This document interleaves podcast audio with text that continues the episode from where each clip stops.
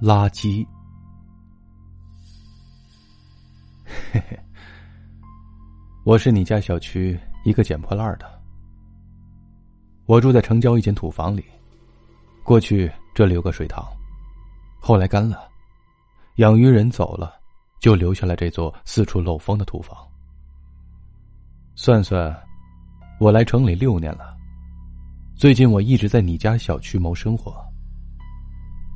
由于风吹日晒，我长得有点老相，看起来不像四十四岁。没关系，我就像是一只野猫，城里的人来来往往，没人注意我。我每天蹬着三轮车来你家小区两次，早晨大家上班走了之后，夜里十二点大家睡觉之前，这两个时间所有的垃圾桶都塞得满满的。就像是丰收的粮囤，让我满心欢喜。我打开那些塑料垃圾袋，小心翻动里面的东西，每次都有新的收获：坏掉的鼠标，撕成几片的照片，带血的卫生巾，废弃的旧杂志。天天捡垃圾，没有任何乐子。我有时候会感到寂寞。于是我单方面的交上了一个朋友。别多心，不是你，是你家的邻居。日久天长，通过他扔的垃圾，我对他的了解越来越深，甚至超过了他的父母。通过快递的包装盒，我知道他叫白沙，住在三十二楼一单元六零二。我还知道了他的手机号。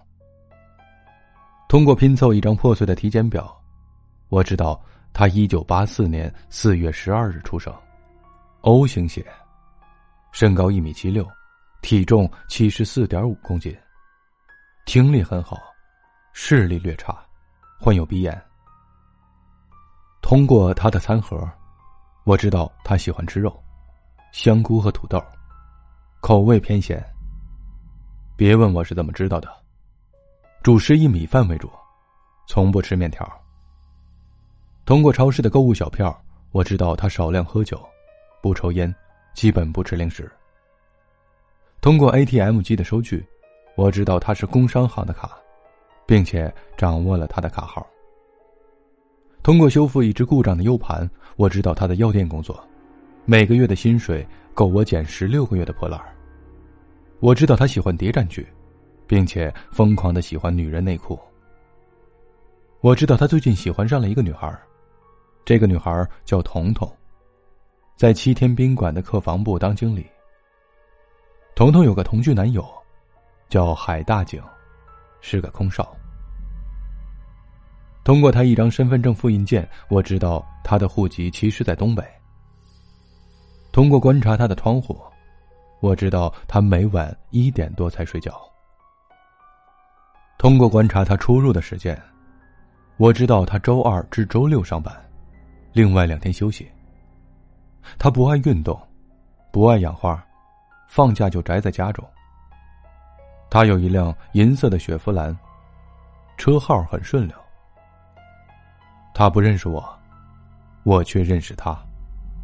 有时候我在小区里遇到他。心里不由自主的跟他打招呼。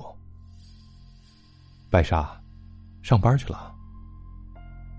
他目不斜视，直接走到车前，钻进去，开走。这一天夜里十一点多钟，白沙醉醺醺的回来了。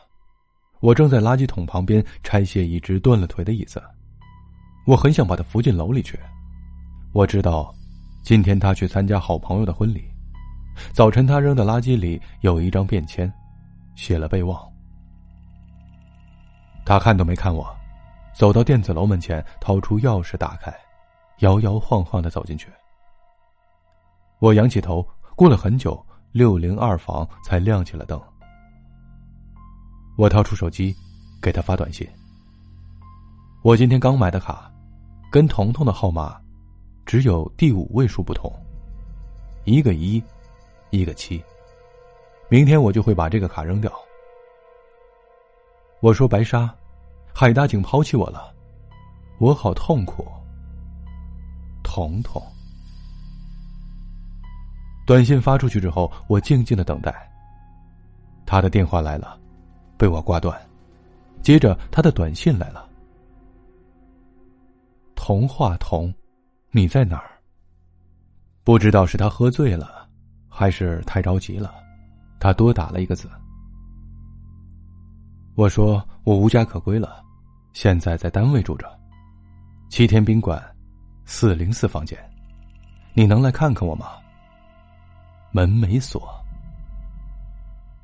他回道：“马上。”七天宾馆，离你家小区只有一站地。几天前，我用白沙的名字和身份证号码，办了一张假身份证。傍晚时，我用这张身份证在七天宾馆登记了一个房间。好了，很快白沙就会走进白沙的房间了。现在我的朋友白沙下楼了，依旧摇摇晃晃。他走出小区。我蹬着三轮车，拉着那只拆散的椅子，不远不近的跟着他。他进了宾馆，我也进了宾馆。在我乘电梯上楼之后，他正好走进房间。我无声的走到四零四房间门口，等了两三分钟，就听到扑通一声，有人摔倒了。我迅速推开门，果然，我的朋友白沙躺在卫生间里，旁边扔着一条女人的内裤。卫生间里，晒了三条女人内裤，都是我在小区里面偷的。三条内裤上，都涂上了乙醚。是的，我要绑架他。我计算过，他工作四年，他的积蓄够我捡破烂儿捡到死的。我不该绑架我的朋友，但他从来没有承认过我是他的朋友。不管他说不说银行卡密码。我都会像前几次一样，把它碎尸，然后扔进垃圾场。其实吧，人断了气，也就是垃圾了。以前的经验告诉我，他应该在半个钟头之后醒来。我在沙发上坐了下来，茶几上有一瓶牛奶，我为自己准备的。其实我的心理素质极差，一紧张就要喝牛奶。我灌下半瓶牛奶，感觉身体迅速麻木了。